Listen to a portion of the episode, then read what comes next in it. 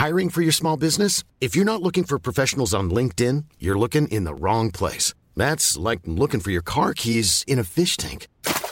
LinkedIn helps you hire professionals you can't find anywhere else, even those who aren't actively searching for a new job but might be open to the perfect role. In a given month, over 70% of LinkedIn users don't even visit other leading job sites. So start looking in the right place. With LinkedIn, you can hire professionals like a professional. Post your free job on linkedin.com slash people today. Hey there, it's Michelle Norris. I'm host of a podcast called Your Mama's Kitchen. When I travel, I'm usually looking for a way to find a taste of home when I'm not at home. And one of the things I love to do when I am at home is entertain. And Airbnb allows me to do that. When I was in California recently, I rented a house that had a great kitchen. And when we were sitting around the table, we we're all thinking, we're in someone else's house. Someone could be in all of our homes as well. If you have a home, but you're not always at home, you have an Airbnb. Your home might be worth more than you think. Find out how much at airbnb.com/slash host.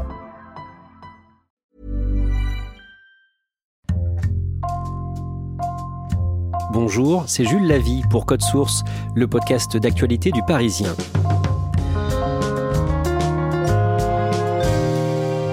C'est le pire scénario qui s'est produit aux États-Unis. Le matin du 4 novembre, les Américains se sont réveillés sans connaître le nom du vainqueur de l'élection présidentielle, comme en 2000. Les tout derniers développements sont à suivre en direct sur leparisien.fr, mais comme chaque jour dans Code Source, nous prenons du recul et on vous emmène aujourd'hui dans cette Amérique divisée grâce à l'envoyé spécial du Parisien, Henri Vernet.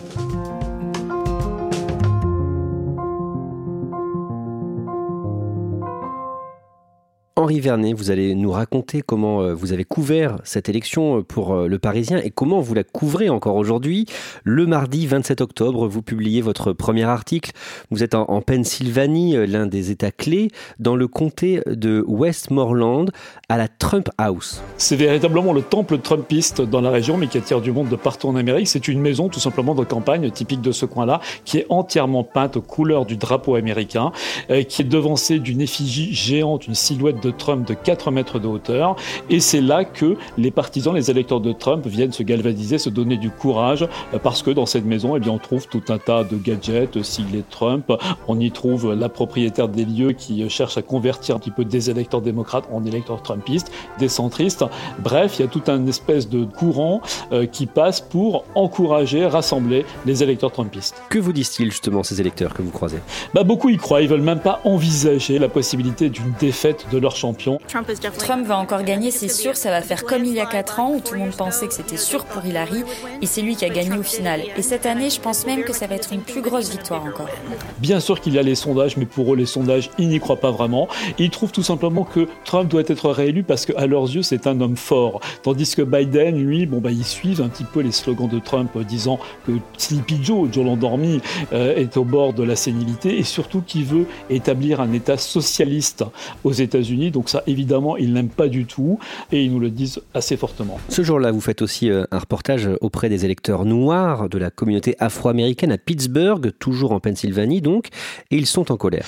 Oui, là c'est une ambiance vraiment totalement différente. Dans le plus gros bureau de vote par anticipation de Pittsburgh, et les électeurs noirs que nous avons croisés sont tous des, ils le disent eux-mêmes, hein, des angry black men, des hommes noirs ou des femmes noires en colère, parce qu'ils en ont assez de ce climat qui règne aux États-Unis, un climat style de violence endémique où décidément l'homme noir, selon eux, est exploité. Ce pays est fondé sur une colonisation, mais ce qui est grave à leurs yeux, c'est qu'ils ont l'impression que tout cela demeure dans les esprits et dans les faits avec les violences policières. Ils disent que Trump a accentué cet état d'esprit, qu'avec eux, ils sont encore moins considérés que, si vous voulez, en gros, un noir, c'est forcément un suspect. Un événement tragique fait écho à cette colère. À Philadelphie, quelques jours plus tôt, deux policiers ont tué un jeune afro-américain bipolaire qui les menacé avec un couteau.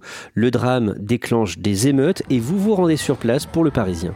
Oui, notre photographe euh, Philippe de Poulpiquet est sur les lieux. Il est au cœur de la bataille, pourrait-on dire, le deuxième soir des émeutes. Il repère tout simplement les lieux où ça se passe en suivant le vol des hélicos qui sont là avec euh, les rotors assourdissants, avec les projecteurs qui éclairent les foules des manifestants. On est en pleine émeute urbaine parce que euh, cette mort, c'est la mort de trop, c'est une mort de plus en tout cas. Euh, ça survient dans une flambée qui a commencé avec les émeutes qui ont suivi la mort de George Floyd à Minneapolis en mai, où la flambée de violence avait gagné les grandes villes du pays. Là, de nouveau, ça recommence. Des foules qui descendent et qui disent Mais on veut faire comprendre aux policiers que nos vies valent autant que les leurs. Black lives have always mattered. We have always been important. We have always meant something. Le candidat démocrate Joe Biden réagit en appelant au calme, il se veut rassembleur. Henri Vernet, dans vos articles, vous racontez cette fracture, cette division de la société américaine entre deux camps que tout oppose. Vous dites même qu'ils ne parlent plus la même langue. Oui, littéralement. Ça, c'est une étude que l'on m'a fournie à l'université Carnegie Mellon à Pittsburgh, une grande université.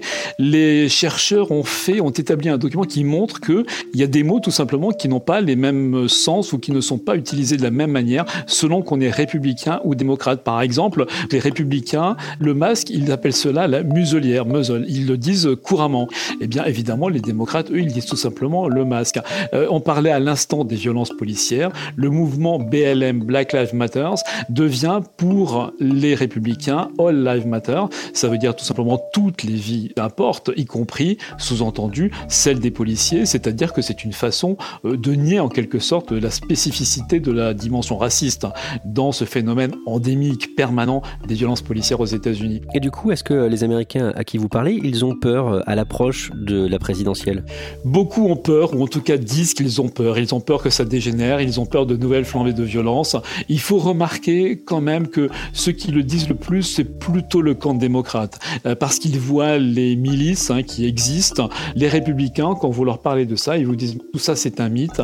Euh, il n'est pas question que des miliciens se mettent à défendre Trump et à le maintenir coûte que coûte à la Maison Blanche.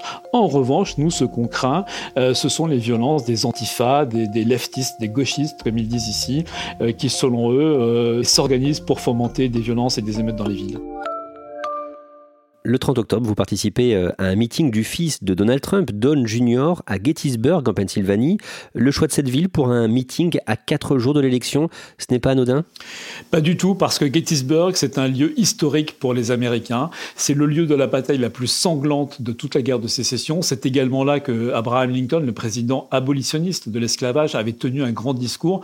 Mais aujourd'hui, c'est aussi un haut lieu des milices, des groupes paramilitaires. Ils ont notamment fait une démonstration de force à la dernière fête de l'indépendance le 4 juillet. Ce meeting, c'est vraiment le regroupement des Trumpistes profonds, des forces profondes de l'Amérique. On arrive, c'est en pleine campagne, c'est une espèce de friche industrielle qui sert de vente aux enchères euh, de bulldozers, de pelleteuses. Et là, on, découvre des gens qui sont en treillis militaires ou en vêtements de chasse, euh, qui sont presque menaçants dans leur démarche Enfin, on sent qu'on est entre vrais hommes.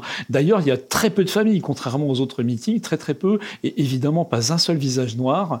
Et, la sécurité euh, de l'équipe de campagne de Trump est extrêmement vigilante. À un moment, d'ailleurs, il nous repère, euh, Philippe de Poulpiquet et moi, parce qu'on est en train de faire quelques interviews et des photos, et tout simplement, il nous demande de partir. Vous êtes obligé de le faire? Sur le moment, on est obligé de le faire, alors qu'on explique bien qu'on a quand même fait 6000 km, mais il, euh, il n'en pas et même des gros bras vont nous accompagner et s'assurer qu'on tourne les talons avec notre voiture. Seulement, par chance, on va tomber sur un chemin bifurqué qui nous permettra de rentrer dans le meeting par euh, tout simplement un autre endroit, un tout petit peu moins gardé, et donc on y retournera et on va y assister. Et là, le fils Don Trump, il est flanqué du rocker Ted Nugent, qui est un défenseur du deuxième amendement du droit de porter les armes. Et tout ça se fait applaudir. Évidemment, ce qu'on défend là dans ce meeting, les participants, ils sont venus pour entendre que jamais, jamais, jamais un président américain ne remettra en cause ce droit de porter, d'acheter, de posséder une arme à feu. Nous devrions tous nous mobiliser pour protéger le deuxième amendement. Chacun a le droit de pouvoir se défendre à n'importe quel moment. Donald Trump et Joe Biden font campagne jusqu'au bout et Barack Obama est aussi très présent dans la dernière ligne droite. Oui, il a mis son immense popularité, l'ancien président, au service de Joe Biden. Il a un petit peu sillonné dans cette dernière ligne droite les États-Unis et puis surtout il s'est affiché sur scène avec Joe Biden. Et ça c'est une première depuis le début de cette campagne. Happy! Et c'était notamment dans les États les plus disputés, les plus incertains, euh, qu'étaient le Michigan et la Pennsylvanie. Barack Obama, il reste très apprécié euh, par les démocrates? Oui, il reste la figure tutélaire, il reste il reste aimé. Vous savez, il a ce côté, euh, la cool attitude. Il y a cette vidéo qui a énormément marché dans la campagne. Euh, il se trouve Barack Obama accompagné de Joe Biden. Il traverse un gymnase. Tout d'un coup, on lui balance un ballon de basket et mine de rien, comme ça, désinvolte, il met un panier à trois points. Voilà, c'est ça Barack Obama pour les Américains. That's what I do. Le jour de l'élection américaine approche, la veille du scrutin, le lundi 2 novembre, les sondages prédisent tous la victoire de Joe Biden et les démocrates rêvent même d'une vague bleue, le bleu étant euh, bien sûr la couleur du Parti démocrate. Oui, les sondages, ça fait un bout de temps qu'ils sont fixés, qui sont fixés sur une victoire de Joe Biden, euh, et en plus avec un écart bien supérieur à celui qui séparait Hillary Clinton de Donald Trump il y a quatre ans. Donc on veut croire que le cauchemar, la mauvaise surprise d'il y a quatre ans ne, ne se reproduira pas, et que les Américains qui apparaissent motivés, selon ces enquêtes, surtout par la volonté de se débarrasser de Donald Trump, voteront suffisamment, État par État, pour que cette victoire soit assurée, que le gain d'un nombre suffisant de grands électeurs euh, tombe cette fois en faveur du candidat démocrate. Le 3 novembre, nous y sommes, c'est l'élection présidentielle américaine. Henri Vernet, vous êtes euh, dans un bureau de vote de la capitale, Washington DC, pour le Parisien. Décrivez-nous l'ambiance sur place. L'ambiance est un peu étrange parce qu'il y a très peu de monde. Parce que énormément d'Américains ont déjà voté par anticipation 100 millions. C'est un chiffre absolument record. Euh, ils ont fait cela par euh, peur de la contagion du Covid-19, également pour certains par crainte des violences le jour J. donc les bulletins ont déjà été remplis, déjà rendus.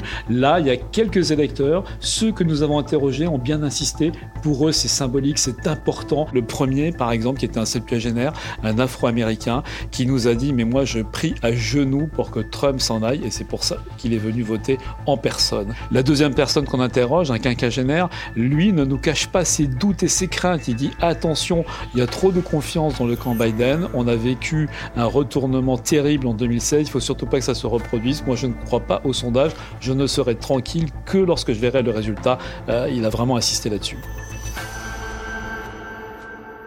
Henri Vernet, vous suivez la soirée électorale sur un toit terrasse de Washington avec l'ancien conseiller de Donald Trump à la Maison-Blanche, Steve Bannon. Oui, ce personnage sulfureux que les Européens connaissent bien parce que c'est en quelque sorte l'icône des mouvements d'extrême droite européens et notamment du Rassemblement national en France, qui était très très proche de Donald Trump jusqu'à ce que des malversations financières dans lesquelles il était impliqué euh, l'ont éloigné de la Maison-Blanche. Néanmoins, c'est un personnage qui reste très influent parce que c'est aussi un homme d'affaires. Il possède des médias. Là, il a lancé sa chaîne. C'était évidemment intéressant pour nous de suivre la soirée au cœur de l'aile la plus dure, la plus résolue du Parti républicain, et donc de voir un petit peu comment ils accueillaient les résultats de cette soirée, pas comme les autres. Les premiers résultats, quand ils commencent à arriver, prouvent que ça va être très serré. Ça va être très serré, mais surtout on voit bien que Steve Bannon, en quelque sorte, il est proche d'exulter. Il est avec ses calculettes, il regarde les courbes, il est flanqué d'un expert. On le voit, Steve Bannon, euh, se réjouir, commenter et pronostiquer devant nous une victoire historique, dit-il, de son champion. Il table sur 289 grands électeurs raflés par Trump. Il suffit d'en avoir 270. Et surtout, il estime que c'est bien la preuve que le nationalisme, le populisme, euh, le mouvement identitaire s'est vraiment implanté aux États-Unis. Donc il se félicite du succès de son mouvement. Peu avant 1h du matin, heure de Washington, Joe Biden prend la parole parce que ça commence à sentir bon, comme on dit dans le camp Trumpiste sur ce fameux trois terrasses, euh, parce que les, premiers résultats sont pas du tout défavorables, loin de là au contraire, pour Donald Trump. Et donc Joe Biden, quand il apparaît, il suit les conseils de Hillary Clinton. Hillary Clinton lui a dit surtout ne lâche rien, surtout ne concède aucune victoire tant que le processus n'est pas fini. Et donc c'est pour ça que Joe Biden, il apparaît à ce moment-là. Il est le premier à apparaître, grille en quelque sorte la politesse à Donald Trump. Et là, il dit nous allons vers une victoire. Il ne se déclare pas vainqueur. Néanmoins, il explique que si l'élection va à son terme et si elle est transparente, eh bien, il est assuré de l'emporter. Donald Trump réagit lui aussi d'abord sur Twitter, puis il prend la parole vers 2h30 du matin, toujours heure de Washington. Décrivez-nous cette intervention. Il arrive avec tout son entourage, le vice-président Mike Pence et surtout sa femme Melania avec ses enfants et tout le monde est tout sourire, triomphant dans ce décor de la Maison Blanche festif presque, et il arrive en vainqueur. We were getting ready to win this election. Frankly, we did win this election. Et surtout, il arrive en accusateur, c'est-à-dire que d'emblée, il accuse certaines personnes, autrement dit le camp démocrate, de vouloir voler l'élection. This is a fraud on the American public.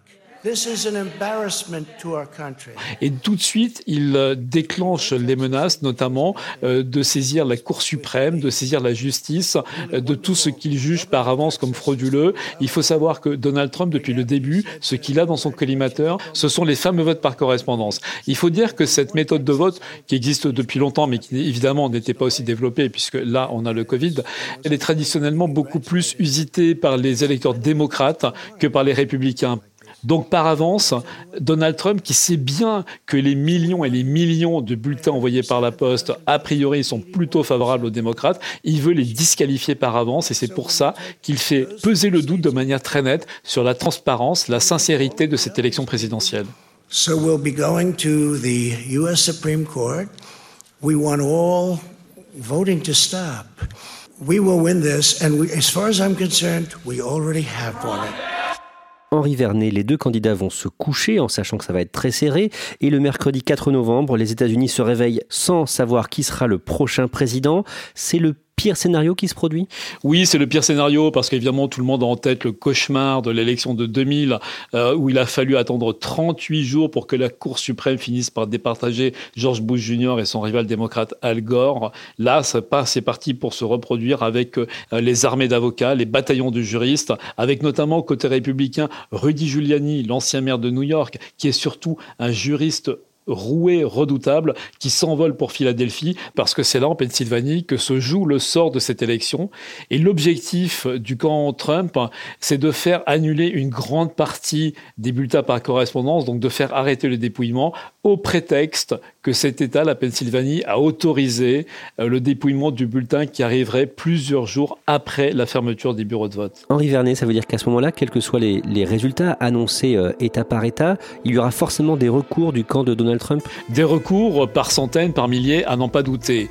Maintenant, il n'est pas du tout assuré que tout cela remonte à la Cour suprême. D'abord parce que les recours, dans un premier temps, se font auprès des instances locales judiciaires.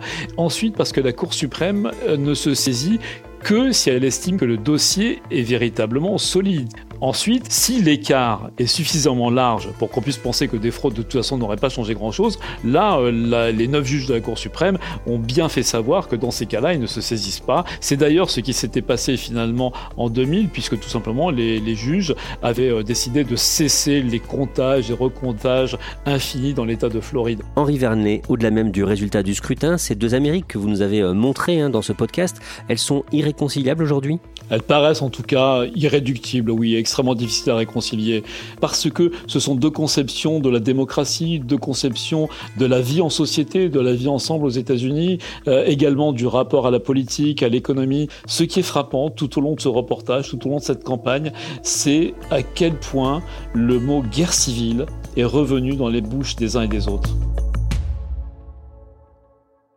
Merci Henri Vernet. Vos reportages sont à lire sur leparisien.fr avec euh, les photos et les sujets vidéo de Philippe de Poulpiquet. Si vous aimez Code Source, abonnez-vous pour ne rater aucun épisode et puis écrivez-nous directement code source at leparisien.fr. Code Source est le podcast d'actualité du Parisien, disponible chaque soir du lundi au vendredi. Cet épisode a été produit par Thibault Lambert, Marion Botorel et Ambre Rosala. Réalisation Benoît Gillon.